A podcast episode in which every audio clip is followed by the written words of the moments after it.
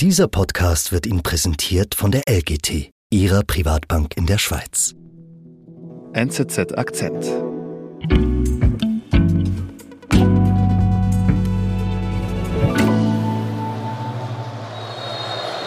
Los geht's. Die Schweiz spielt gegen Serbien. Die Schweiz von NZZ-Reporterin Katharina Bracher ist heute hier bei mir im Studio. Hallo Katharina. Hallo. Ein erster Versuch aus der Distanz. Chaka, dann die Möglichkeit. Und ich höre es hier, sag mal, reden wir heute über Fußball? Nein, zum Glück nicht. Kenne ich mich nämlich gar nicht aus. Aber es beginnt halt, die Geschichte beginnt mit einem Fußballspiel. Und zwar mit der WM im Dezember in Katar. Mhm. Was ist passiert? Da ist das Schweiz-Serbien-Spiel. Die Stimmung ist aufgeheizt, weil viele Spieler der Schweizer Nationalmannschaft haben Wurzeln im Kosovo. Auch Granit Xhaka, das ist der Captain der Mannschaft. Und natürlich ist da der Konflikt mit den Serben um Territorium im Norden vom Kosovo präsent im Hintergrund. Mhm. Also in der Stimmung zu spüren. Ja, genau. Chaka mittendrin, der wird jetzt auch nach, äh, nach hinten weg von der Gefahrenzone buxiert. Und dann im Spiel, als es sowieso zu Tumulten kommt, provoziert Chaka mit einer Geste. Er dreht sich zur serbischen Zuschauertribüne und greift sich in den Schritt. Und das passt vielen nicht oder sorgt für Aufregung. Auch Aktivistin Sana Avdiu sieht das. Sie nimmt ihr Handy und schreibt auf Facebook einen Post. Und darin kritisiert sie Chaka mit sehr deutlichen Worten. Sie bezeichnet ihn auf Albanisch als Straßenjungen ohne Manieren. Und sie sagt auch, dass die Geste für sie persönlich für mehr stehe, nämlich für einen weiteren Beleg für die Macho-Kultur in der kosovarischen Gesellschaft und dass diese Macho-Kultur das sei, womit sie sich als Frau tagtäglich rumschlagen müsse. Und gegen diese Macho-Kultur kämpft sie auch sonst als Aktivistin und dagegen haben einige Leute etwas und finden sogar, dass sie den Tod verdient hat. Sorna Avdiu ist im Kosovo durch ihre Fernsehauftritte eh schon eine eher polarisierende Figur. Ganz besonders gehasst wird sie aber von Landsleuten, die im Ausland leben, erzählt Reporterin Katharina Bracher. Ich bin Sebastian Panholzer. Okay, Katharina, Sona Avdiu, wer ist das denn genau? Sona Avdiu ist äh, 30 Jahre alt. Sie lebt in Pristina. Und ich habe sie dort auch getroffen und sie ist eine wirklich lebhafte, freundliche Person, sehr warmherzig, sehr ähm, quirlig. Sie sagt selber von sich, dass es zwei Versionen von ihr gibt, und zwar eine bei Tag und die andere bei Nacht. Was heißt das?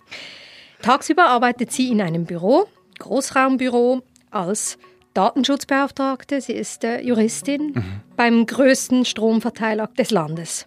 Und was macht sie dann bei Nacht, wenn du sagst, es gibt zwei Versionen von ihr? Also sie geht aus dem Büro am Abend und fährt ins Studio von Tele7 außerhalb von Pristina. Sie ist nämlich fast täglich zu Gast in einer Polit-Talkshow, die heißt Pressing. Das ist die reichweitenstärkste Sendung im Kosovo. Und die Teilnehmer diskutieren da jeden Abend über ein anderes Thema aus Politik und Wirtschaft.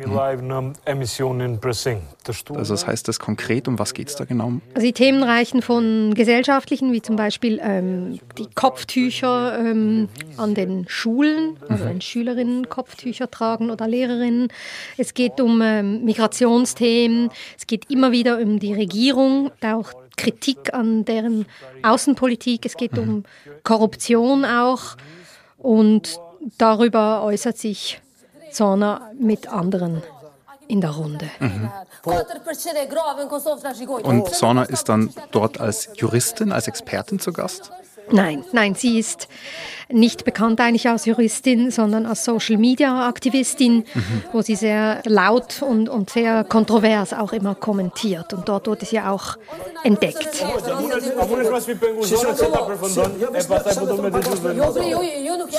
Und was speziell ist an diesen Talkshows im Vergleich jetzt zu unseren vielleicht, es wird sehr laut, es wird sehr heftig diskutiert, man beleidigt sich auch mal gern persönlich oder haut sogar mit der Faust aufs Pult. Manchmal gehen sogar Mikrofone kaputt dabei, ist also, also sehr hitzig. Die, Frau, die wir jetzt da hören, also sie, die wir jetzt da gerade Ja. schreien hören, Ja, Genau. Mhm. Meistens ist sie die einzige Frau unter Männern in dieser Runde und sie erhebt auch meistens ihre Stimme oder muss das auch, weil halt die Männer sehr schnell, sehr laut reden, einander ins Wort fallen auch mhm. und lange Monologe halten zum Teil und Sonna hat wirklich so gelernt, da auch mit ins Wort zu fallen und sich zu behaupten, ebenso laut. Wir hören es ja, wie, wie sehr es da abgeht äh, ja. bei der Talkshow. Mhm. Was sind denn so Sonnas Positionen dort in der Talkshow? Über was spricht sie? Sie läuft natürlich zur Hochform auf, wenn es um Themen wie Frauenfeindlichkeit geht, um, um häusliche Gewalt um Diskriminierung in der Gesellschaft, um, um Sexismus auch. Sie steht aber halt auch für eine Annäherung an Serbien ein, was sehr kontrovers ist mhm. in der kosovarischen Gesellschaft. Sie sagt von sich selber, sie sei rechts der Mitte, also ganz klar nicht links, wo die mhm. Regierung steht und kämpft dort eigentlich gegen die Macho-Kultur, die in dieser Regierung vorherrsche. Mhm. Was meinst du mit Macho-Kultur? Kosovo ist eine patriarchale Gesellschaft. Es dominieren eigentlich klassische Rollenbilder. Männer dominieren auch in Politik und Wirtschaft. Mhm. Und bis vor kurzem war die Diskriminierung der Frauen auch noch gesetzlich verankert. Das heißt zum Beispiel im Scheidungsrecht. Die Frauen hatten keinen finanziellen Anspruch nach der Trennung, aber verloren auch das Sorgerecht für ihre Kinder. Das wurde erst vor kurzem geändert und wird erst zögerlich umgesetzt. Mhm. Mhm. Und wenn du jetzt sagst, eben sie ist eigentlich meistens die einzige Frau dort, also und sie wird auch immer wieder sie mehrmals die Woche eingeladen. Also heißt es dann besonders ihre Meinung zählt dann da auch? Das muss man daraus schließen. Sie wird seit drei Jahren immer wieder eingeladen, wahrscheinlich auch, weil sie polarisiert und die Einschaltquoten stimmen. Sie sagt mittlerweile von sich selber, dass sie eine Meinungsmacherin ist. Mhm. Also ein Opinionist, sagt sie immer. Und sie löst halt als Figur viele Diskussionen aus. Auf Social Media vor allem. Da kommen immer tausende Kommentare und die einen, die bewundern sie für ihren Mut, sich da in die Männerrunde zu stellen und für ihre Durchsetzungskraft. Und dann gibt es aber auch andere, die sich einfach fragen, was, was soll das? Wieso ist sie in dieser Runde? Und mhm. ihr richtig viel Hass entgegenbringen. Mhm. Und am meisten, das ist interessant, am meisten Hass kommt eben aus der Diaspora. Und warum das? Also um das zu erklären, muss man vielleicht wissen, dass es sehr viele Auslandkosovaren gibt. Und zwar vor allem in Deutschland, in der Schweiz, aber auch in Skandinavien. Und, und ihr Einfluss ist, ist sehr groß auf ihre einstige Heimat. Also vor allem der finanzielle Einfluss. Sie haben dieses Land nach dem Krieg mit aufgebaut durch Spenden, Sachspenden, aber vor allem finanziell. Also auch heute noch ist der Einfluss groß. Und dabei ist aber auch interessant, sie importieren eben nicht nur Geld oder schicken nicht nur Geld, sondern wenn sie zurückgehen, dann fällt auf, dass sie halt viel konservativer noch denken als die Bevölkerung dort. Mhm, mhm. Und dazu gibt es sogar einen Untersuchungsbericht der EU, die genau diese Werte eigentlich in Einstellung gemessen hat und festgestellt hat, dass sie halt alte Werte mitnehmen, konservieren und dann sozusagen weiterhin leben mhm. in ihrer neuen Heimat. Also auch weitergeben an die nächste Generation dann sozusagen. Genau, auch an mhm. die zweite, dritte Generation mhm, mhm. weitergeben. Und genau aus diesem Grund ist auch die Beziehung zwischen Kosovo und der Diaspora nicht immer nur gut, es ist auch oft angespannt. Mhm. Denn einerseits ist das Geld willkommen und wird sehr geschätzt und andererseits ist aber der politische Einfluss der konservative Einfluss nicht von allen geschätzt. Mhm. Und du sagst, Sonna Afdio, der schlägt eben genau von der Diaspora sehr viel Hass entgegen. Wie geht sie damit um? Ja, mittlerweile hat sie viel Erfahrung. Sie macht das schon seit Jahren und sagt auch, sie könne damit umgehen. Mit Ausnahme von diesem Dezember 2022, als sie den Post zu Granit Chakas äh, Griff in die Genitalien abgesetzt hat. Mhm. Also was du ganz am Anfang erzählt hast. Genau, ja. Und mhm. vielleicht muss man zu Granit Xhaka noch sagen, er ist in Kosovo eine Art Nationalheld. Mhm. Er ist in Basel in der Schweiz aufgewachsen. Er hat auch dort Fußball spielen gelernt beim FC Basel. Heute spielt er in der Bundesliga bei Bayer Leverkusen. Und in der Schweiz ist er aber vor allem bekannt als Nationalspieler, mhm. also als äh, Captain, als Mannschaftskapitän und hat sogar den Rekord für die meisten Länderspiele. Mhm. Und Sonner hat es dann quasi eben gewagt, diesen, diese Art Nationalheld dann zu kritisieren mit, ihren, mit ihrer Reaktion auf diesen Griff in den Schritt von Granit Xhaka. Genau. Und deswegen wurde sie am selben Abend eigentlich noch in die Sport-Talkshow eingeladen.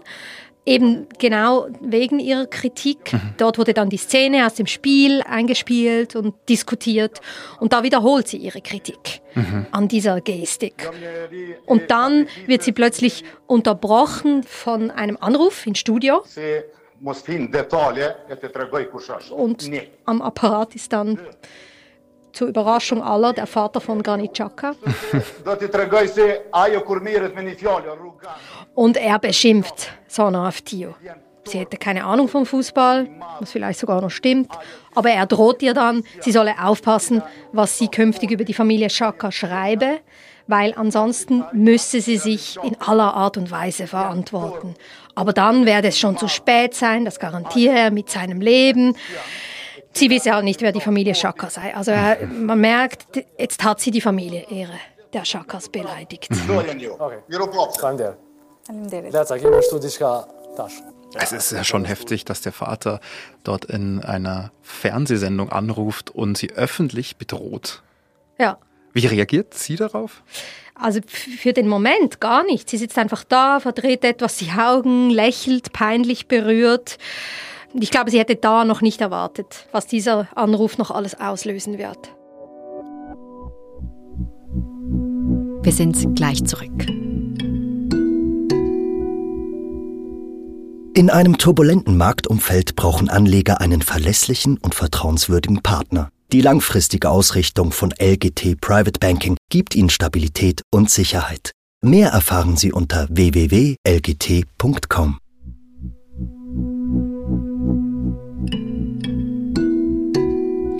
Du sagst, Sonna kann noch gar nicht ahnen, was dieser Anruf auslösen wird. Also was hat er denn dann ausgelöst?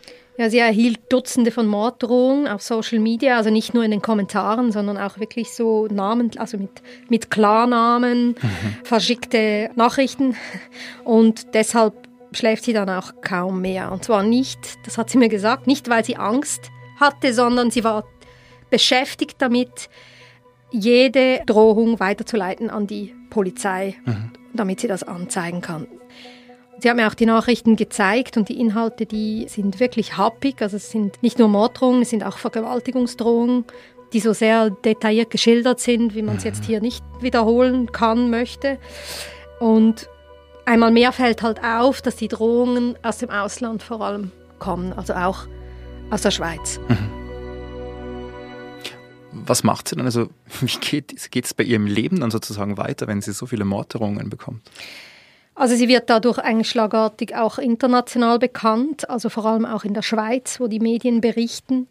Sie gibt auch viele Interviews. In der Zeit erhält sie Polizeischutz, zwei Monate. Mhm. Sie geht nicht mehr alleine raus. Kollegen kaufen für sie ein und begleiten sie auch, wenn, wenn der Polizeischutz nicht da ist. Also es schränkt ihr Leben wirklich erheblich ein. Mhm, mh. Und dann irgendwann nimmt es langsam wieder ab mit diesen Drohungen und sie hat schon fast ihr altes Leben wieder zurück. Und dann kurz vor den Sommerferien dieses Jahr, da war sie bei ihrer Mutter zu Hause, das Telefon klingelt und am Apparat ist eine Stimme, die sie schon kennt. Und zwar ist es der Polizist, mit dem sie immer in Kontakt war. Und der warnt sie nun, dass sie auf keinen Fall in die Stadt gehen soll. Mhm. Warum? Ja, es ist halt bald Sommerferien und da kommen viele Auslandskosovaren für die Ferien nach Hause, für Besuch bei den Verwandten. Mhm. Und der Polizist meint, sie solle dann die Innenstadt einfach meiden. Mhm. Also weil quasi jetzt genau die Menschen, die Diaspora da ist, von denen sie die meisten Morddrohungen und, und die Hasskommentare bekommen hat. Genau, ja. Mhm. Und erst als die Sommerferien dann vorbei waren, hat sie sich wieder ins Ausgehviertel getraut.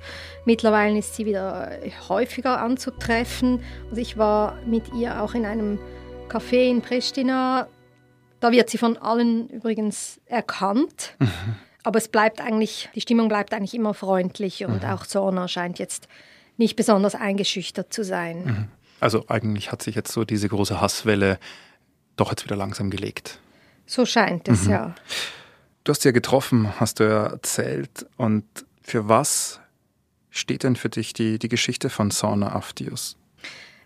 Sauna Aftius Geschichte steht für diese angespannte Situation zwischen kosovarischer Gesellschaft und ihrer Diaspora, für diesen Zwiespalt, dass man einerseits sehr schätzt den Wohlstand, den äh, die Ausgewanderten dann zurückschicken, aber andererseits mit ihren Werten nicht mehr so einverstanden ist. Mhm.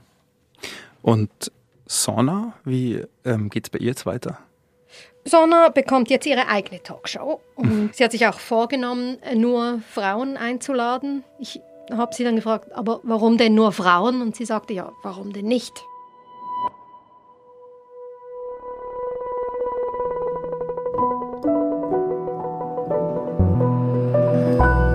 Liebe Katharina, vielen Dank für deinen Besuch im Studio und für die Geschichte von Sona. Bitteschön. Das war unser Akzent. Produzent dieser Folge ist Simon Schaffer. Ich bin Sebastian Panholzer. Bis bald.